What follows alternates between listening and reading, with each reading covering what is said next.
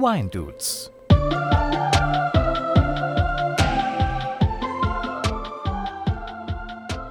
Servus, Namaste, liebe HörerInnen. Schön, dass ihr wieder eingeschaltet habt zu den Wine Dudes. Aus Gründen konnte ich leider keine gewohnt lange Folge aufnehmen, daher wird die heutige Folge etwas kürzer. Dafür habe ich aber einen bunten Korb voller imaginärer Gäste am Start. Grüß euch beinand. Hallo, Servus Robin. Grüß dich, Robin. Hallo. Servus. Hallo Robin. Grüß Gott. Hallo Robin. Ja, servus. Servus. Die Weindudes haben heute ein paar Weindokus für euch mitgebracht, die in den nächsten Wochen im Fernsehen zu sehen sind. Fernsehen, lineares Fernsehen, das kennt die jüngere Community gar nicht mehr. Für die gibt es aber zum Glück die Mediatheken. So, bevor wir starten, möchte ich euch aber noch kurz von dem Wein in meinem Glas berichten. Ich habe heute einen Rotwein-Cuvée aus Tempranillo und Syrah und der kann echt was. Der Wein ist trotz Schwenkens tiefschwarz. Ich weiß jetzt schon, wie meine Zähne aussehen werden, wenn ich heute ins Bett gehe. So, und dann kommt da extrem viel dunkle Frucht und, und ein Kräuterbeet. Also ich habe momentan echt Spaß, werde euch zum Schluss sagen, was ich im Glas hatte. Jingle Time.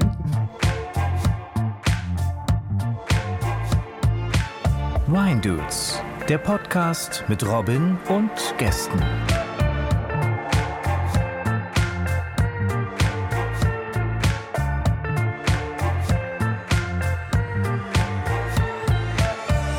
Wie schon gesagt, alle Dokus, über die wir jetzt sprechen werden, könnt ihr natürlich auch in den Mediatheken finden.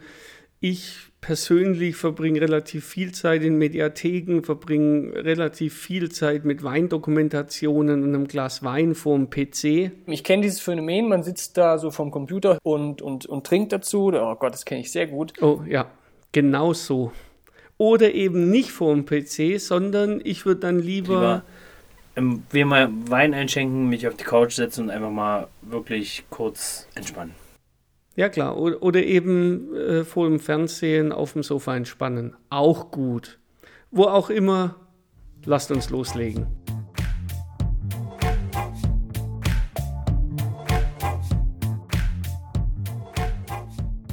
Die erste Doku, die ich euch empfehlen möchte, läuft bereits morgen, also am Donnerstag, 17. November um 19.50 Uhr im MDR. Da gibt es eine Reihe, die heißt Im Osten viel Neues. Und morgen läuft von der Staffel 9 die Episode 4. Die geht knapp 25 Minuten und beschäftigt sich mit der Republik Moldau. Und da hatte ich einen Backflash, als ich, da, da wird ein Erdkeller gezeigt, sowas kenne ich noch aus meiner Kindheit. Also solche Keller, die gibt es heute gar nicht mehr, wo so ein perfektes Klima zum Einlagern von Kartoffeln und so weiter ist. E- Egal, was hat es jetzt eigentlich mit Weinbau zu tun? Also erst in der achten Minute wird dann für fünf Minuten über Weinbau gesprochen. Das ist Oh nicht Gott, viel. Es ist so schlimm. Naja, also so schlimm ist das jetzt auch nicht. Also ich finde es trotzdem sehr interessant. Zum Beispiel der Part über Mileshti Mishki. Das würde mich mal interessieren. Was ist das genau? Mileshti Mishki ist der größte Weinkeller der Welt. Der liegt in einem Stollensystem in Moldau. Apropos Moldau. Die haben dort eine sehr lange Weinbaugeschichte, da die geologischen und die klimatischen Voraussetzungen perfekt für den Weinbau waren und sind. Nur finden die Weine aus diesem kleinen Land leider sehr selten den Weg zu mitteleuropäischen Weinhändlern. Warum haben da andere Länder ähm, weniger Probleme damit? Gute Frage und einfach zu beantworten, weil Moldau sehr abgeschieden gelegen ist und auch weil die Infrastruktur im Land selbst sehr rudimentär ist. Man darf nicht vergessen, Moldau ist eines der ärmsten Länder Europas. Da ist es schwer, den europäischen Markt zu bedienen, leider. Wer die Folge verpasst hat, wird in der ARD-Mediathek fündig.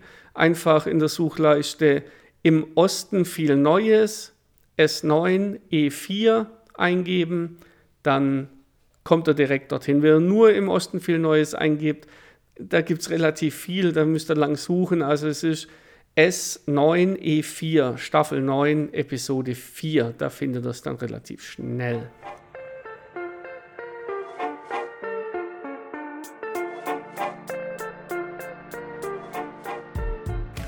Als nächstes könnt ihr gerne am Samstag, den 19. November um 18.45 Uhr in das HR-Fernsehen reinschauen, also vom Hessischen Rundfunk.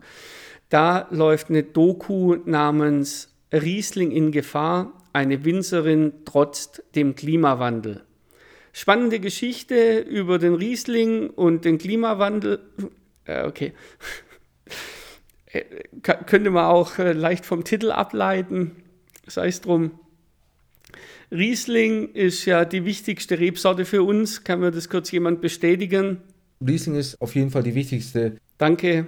In der Doku wird zum Beispiel auf biodynamischen Weinbau eingegangen und wie man einen Weinberg stabil und gesund hält, sowohl bei Starkregen als auch äh, bei extremen Trockenphasen.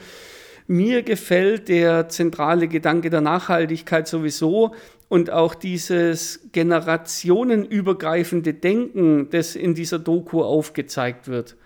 Nachhaltigkeit, das haben wir schon oft genug hier gesagt, das ist das A und O. Oder gibt es irgendeine andere Alternative, mit dem Klimawandel umzugehen? Nee, gibt es meines Wissens nicht, nee. So, das glaube ich nämlich auch. Wer sich da etwas tiefer in die Materie reinhören möchte, dem sei nochmal die Folge 39 schwer angeschlagenes Klima ans Herz gelegt. So, außerdem ist die Doku 45 Minuten lang und da kann man auch mal ein oder zwei Gläser Wein dazu trinken. Ich finde, man muss die Leute ja nicht nur fördern, sondern auch fordern. Ihr müsst eine ganze Flasche trinken. Also sehe ich genauso. Ich, ich finde, das Ziel äh, sollte ja sein bei uns im Podcast, dass wir Leute animieren, mehr Wein zu trinken. Ja, okay, ihr habt recht. Man kann auch eine ganze Flasche dazu verkosten. 45 Minuten geht.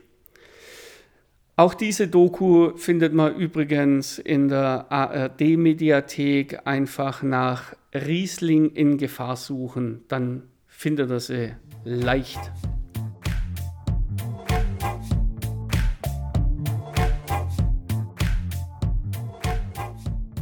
So, meine nächste und letzte Empfehlung läuft am Donnerstag, 24. November um 12.40 Uhr auf Arte. Ich bin ein großer Freund von der Doku-Reihe Stadt, Land, Kunst. Und eben unter diesem Label kommt die Episode Kalifornien, neuer Wein in alten Schläuchen. Was steckt dahinter? Dahinter steckt ein kurzer 14-minütiger Einblick in die Geschichte des Weinbaus in Kalifornien. Vor allem Sonoma und Napa Valley werden hier beleuchtet. Dass zum Beispiel ein Ungar den Weinbau dort sehr stark geprägt hat, äh, haben sicherlich nicht viele auf dem Schirm. Also die Doku ist gut, oder? Ja, mega gut. Würde ich fast behaupten. Ja, würde ich auch behaupten. Oh, jetzt kommt gerade meine Frau in den Raum. Ich habe gerade über eine Doku gesprochen, über Weinbau in Kalifornien. Du warst ja auch zweimal für längere Zeit in den USA. Willst du dich schön zu mir setzen? Sollen wir noch schön miteinander reden? Ja, klar, kann man gerne machen. Okay, also du warst 2002, 2003 und dann nochmal 2006, 2007 irgendwie für ja. ein paar Jahre in Amerika.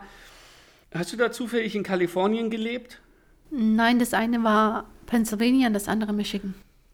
Warst du während deiner Zeit in den USA schon irgendwie mit dem oder an dem Genussmittel Wein interessiert? Das erste Mal war ich unter 21 und habe Tetrapack Wein getrunken, wenn jemand anders es besorgt hat natürlich. Ansonsten nein. Hast du damals schon irgendwie was vom Weinbau in Amerika mitbekommen? Nein. Okay, also du hast zu diesem Thema im Grunde genommen gar nichts zu sagen. Das ist richtig. Dann sage ich herzlichen Dank, dass du dein komplettes USA-Weinwissen mit uns geteilt hast. Sehr gerne. Zurück zu der Arte-Doku. Jetzt äh, muss ich mich erstmal kurz sortieren. Nimm dir deine Zeit. ja, danke, danke. Also das Einzigste, was mich etwas gestört hat, war der gelackmeierte Jean-Charles Bousset. Für mich nur schwer zu ertragen, der Kerl, zumal seine Massenweine, egal ob er sie in Frankreich, USA oder sonst wo seine Finger im Spiel hat und produziert, für meinen Geschmack alle gleich schmecken. Das ist nicht das, was Wein machen sollte. So ist es. Das sollte Wein wirklich nicht machen. Ja, aber um es irgendwie zu verkaufen, schreibt man halt zur Not auch noch irgendeine schwachsinnige Verkostungsnotiz auf die Flasche. Hat da jemand ein Beispiel? Ja, schmeckt, schmeckt nach Apfel, Zimtschnecke, äh, Leder, Tabak und äh, granuliertem Johannisbeer-Dings. So. Danke. Die Doku findet ihr in der Arte-Mediathek, wenn ihr Kalifornien, neuer Wein in alten Schläuchen in die Suchleiste eintippt. Habt das auch leicht gefunden.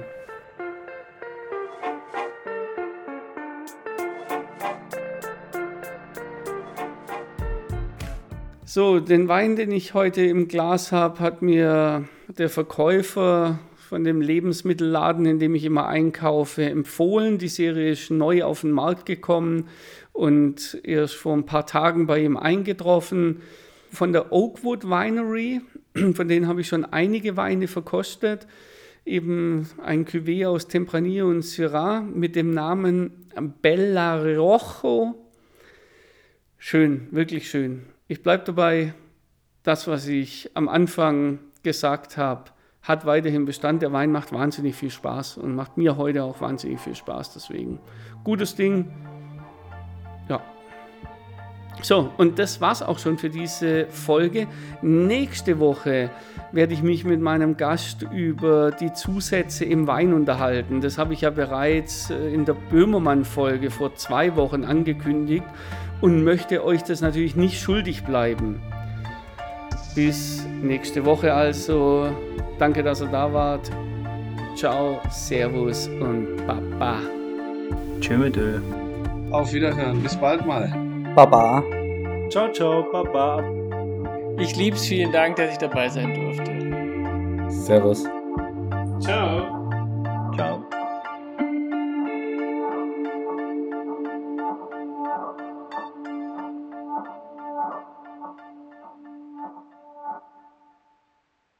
Ja, wie eben gesagt, äh, werden wir nächste Woche über die Zusatzstoffe im Wein reden. Damit wir dann alle auf dem gleichen Stand sind, werde ich euch jetzt mal die hauptamtliche Liste aller EU zugelassenen Verfahren und Behandlungsmöglichkeiten für Weine, festgehalten im Amtsblatt der Europäischen Union vom 24.07.2009 in der Verordnung Nummer 606 2009 vorlesen. Da ich unter zehn Minuten bleiben möchte, beschränke ich mich auf die wenigen önologischen Verfahren ab Seite 7 des Anhangs 1a. Viel Spaß! 1. Belüftung oder Sauerstoffanreicherung mit gasförmigem Sauerstoff. 2. Thermische Behandlung. 3. Zentrifugierung und Filtrierung mit oder ohne inerte Filterhilfsstoffe. 4. Verwendung von Kohlendioxid, Argon oder Stickstoff, auch gemischt, damit eine inerte Atmosphäre hergestellt und das Erzeugnis vor Luft geschützt behandelt wird. 5. Verwendung von Weinhefen trocken oder in Weinsuspension. 6.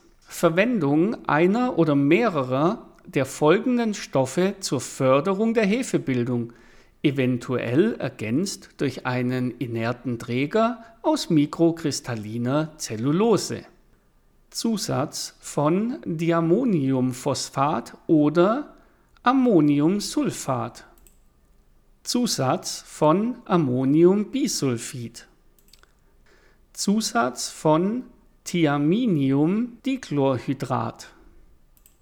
7. Verwendung von Schwefeldioxid oder Kaliummetabisulfid, auch Kaliumdisulfid oder Kaliumphyrosulfid genannt. 8. Entschwefelung durch physikalische Verfahren. 9. Behandlung mit önologischer Holzkohle in Klammer Aktivkohle. 10. Klärung durch einen oder mehrere der folgenden önologischen Stoffe.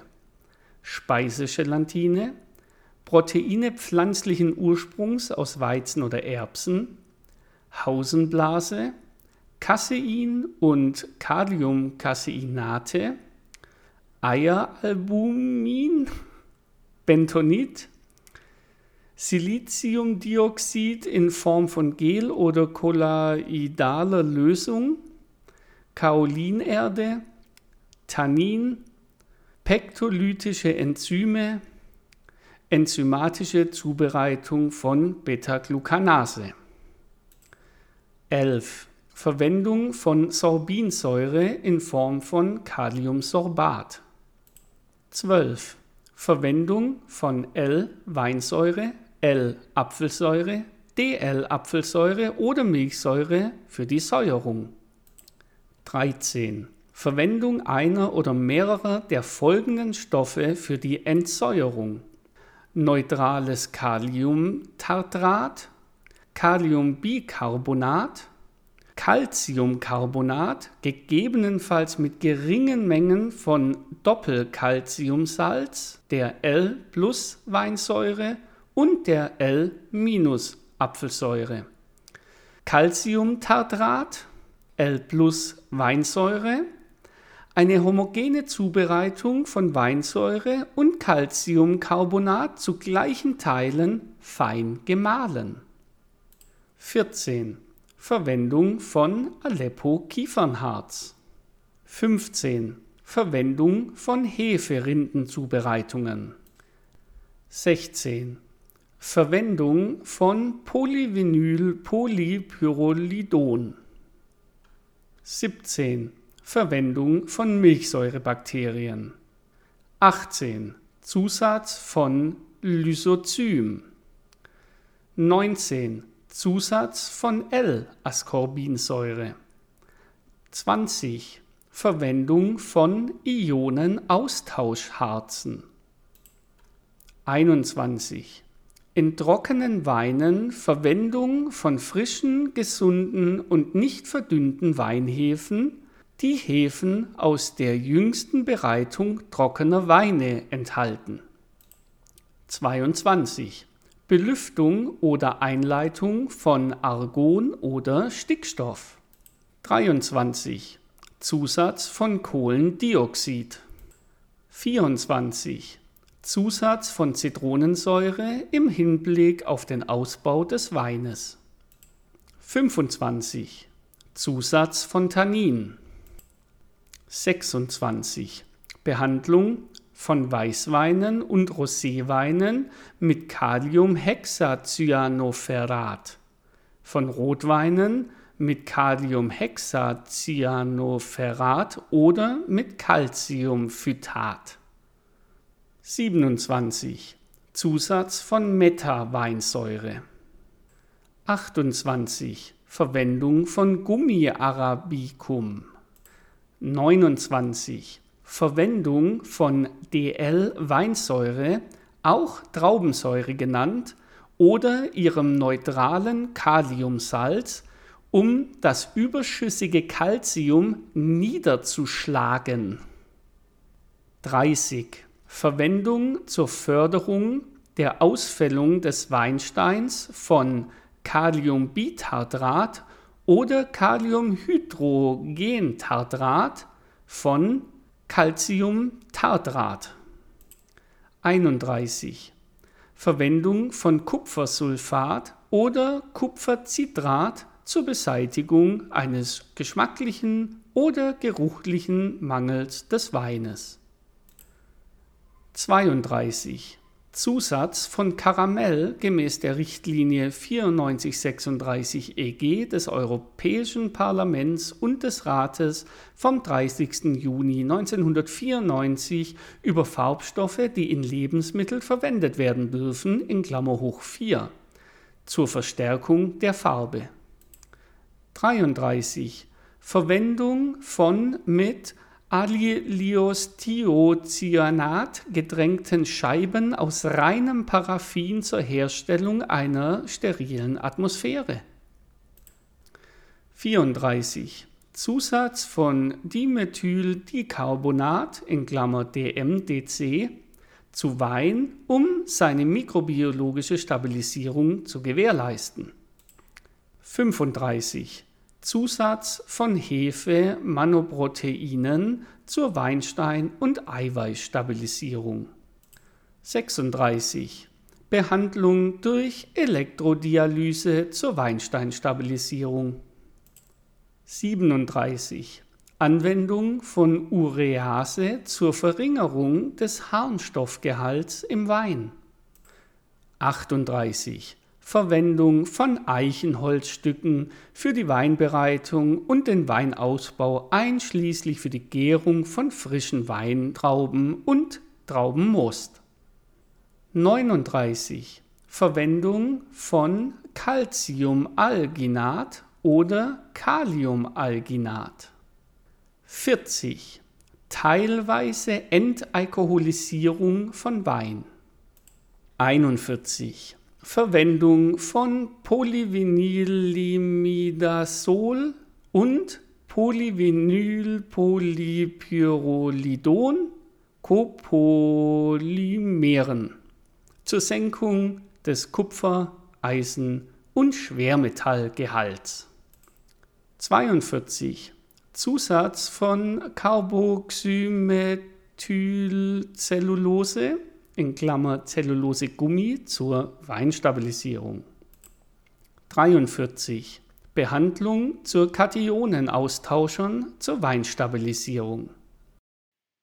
Das war jetzt, das war jetzt ein Downer. Danke für nichts. Ja, jetzt war das erstmal ein Downer, aber nächste Woche verwurschten wir das umso hörenswerter. Hoffentlich.